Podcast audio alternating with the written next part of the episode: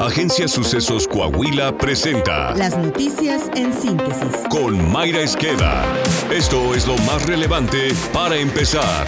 Las denuncias de personas afectadas por cargos, compras o pagos vía electrónica han aumentado en nuestro país de acuerdo a la Conducef. Durante el año pasado, las acciones de defensa en esa institución a petición se incrementó un 33.5%, según datos del procesador estadístico de la Comisión. Al cierre del 2023 se reportaron más de 68 mil inconformidades referentes a compras que el usuario no realizó, pero que le fueron descontadas de su cuenta bancaria. De esa cantidad, la Conducef solucionó 10 mil casos, donde menos de la mitad se resolvieron a favor del usuario. La Conducef le recomienda que si es víctima de cargos no reconocidos en sus cuentas bancarias, inmediatamente llame a la institución financiera donde tiene en su cuenta, emita su reporte, teniendo a la mano su tarjeta de crédito o débito. Durante la comunicación se recomienda solicitar la cancelación de dicha tarjeta para evitar que se continúe haciendo mal uso de ella. Otra acción a realizar que sugiere la comisión es que presente una queja en la unidad especializada del banco, el cual está obligado a entregarle un acuse de recibo de la solicitud con un folio, fecha y hora de recepción. Después de que haya interpuesto su queja ante el banco, la institución tiene hasta 48 horas para abonar los recursos correspondientes al cargo no reconocido. Sin embargo, el banco seguirá con su investigación, la cual puede tardar hasta 45 días. Seguridad. El viernes le informamos que un bebé de tres meses de nacido fue sustraído de su hogar en Pachuca Hidalgo. Se estableció que la niñera del menor habría suministrado alguna sustancia en una bebida para adormecer a la madre del bebé y a los familiares que la acompañaban. Acto seguido, sustrajo al menor, dejando un mensaje apuntando la responsabilidad del hecho a un grupo delictivo. Pues este domingo, autoridades del Estado de México reunieron a una mujer con su recién nacido. Derivado del análisis de cámaras de seguridad, se identificó al conductor de un taxi, quien refirió haber llevado a Tulancingo a una mujer con un bebé en brazos y a un hombre. El acompañante de la mujer fue identificado como un policía de Valle de Chalco, por lo que autoridades de Hidalgo establecieron contacto con sus homólogas del Estado de México. Así se ubicó el domicilio del uniformado y se procedieron con tres órdenes de cateo, además de instalar filtros de seguridad en las salidas principales de Hidalgo. Derivado de los operativos, la Policía Municipal de Valle de Chalco registró el abandono de un bebé al interior de una bolsa en calles de la colonia La Guadalupana, segunda sección. El menor fue trasladado al Hospital Sagrada Familia, donde tras una evaluación médica fue devuelto a su madre. La Procuraduría General de Justicia del Estado de Hidalgo obtuvo una orden de aprehensión y solicitó la emisión de ficha roja de Interpol para la presunta responsable del robo del bebé, identificada como Nelly N. El policía municipal aparentemente implicado tampoco fue detenido.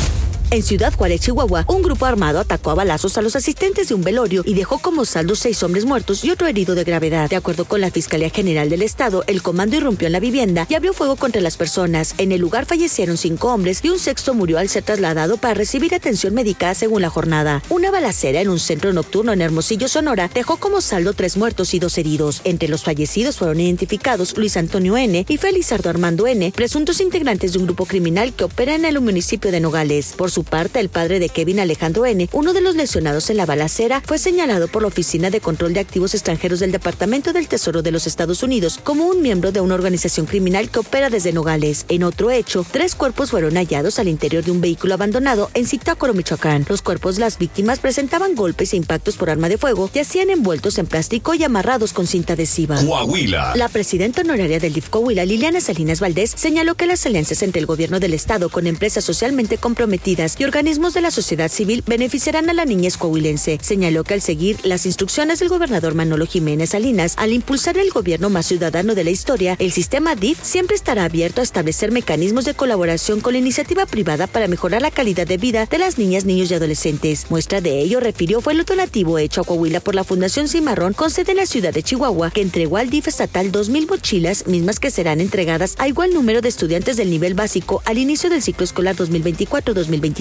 Saltillo. Durante su comparecencia, Aníbal Soberón Rodríguez, director de Desarrollo Social en Saltillo, señaló que el gobierno de Chema Fraustro trabaja para promover acciones de desarrollo e integración social para las y los saltillenses. Señaló que durante el 2023 se atendieron más de 10.000 gestiones en colonias, entregaron 51.900 apoyos alimentarios y más de 4.200 en especie, además de realizar eventos en beneficio de más de 8.000 adultos mayores y más de 156.000 niñas y niños. Indicó que operan 32 centros comunitarios y uno próximo a inaugurarse donde se beneficia a más de 35 mil saltillenses con internet de alta velocidad, talleres productivos, actividades educativas y eventos recreativos y deportivos, dijo. Aníbal Soberón destacó la entrega de 5 mil apoyos escolares y la realización del cabildo infantil, apoyos a la juventud con talleres, pláticas, el mercado joven y eventos, además de 2.500 personas atendidas en las diferentes academias deportivas y con un registro de 929 usuarios en las albercas. Apuntó que dentro de los biblioparques se atendieron a más de 16 mil personas con actividades educativas, culturales, recreativas, deportivas y atención psicológica, además de facilitar las instalaciones para la realización de 97 eventos con una asistencia de más de 20.500 altillenses. Deportes. Quedó definido el Super Bowl 58. Los Chiefs de Kansas City se medirán ante los 49 de San Francisco, buscando ser el primer equipo que es bicampeón desde que lo lograron los Pats en la temporada 2004-2005. En el primero de los duelos de conferencia, Patrick Mahomes y los Chiefs se impusieron 17 a 10 a los Cuervos de Baltimore, llegando a su cuarto supertazón en cinco años. Mahomes jugó por nota y no cometió errores. Conectó 30 de 39 pases, acabando con 241 yardas y un pase de anotación, mientras que Baltimore y Lamar Jackson fallaron en las jugadas clave, lo que marcó su destino en la americana.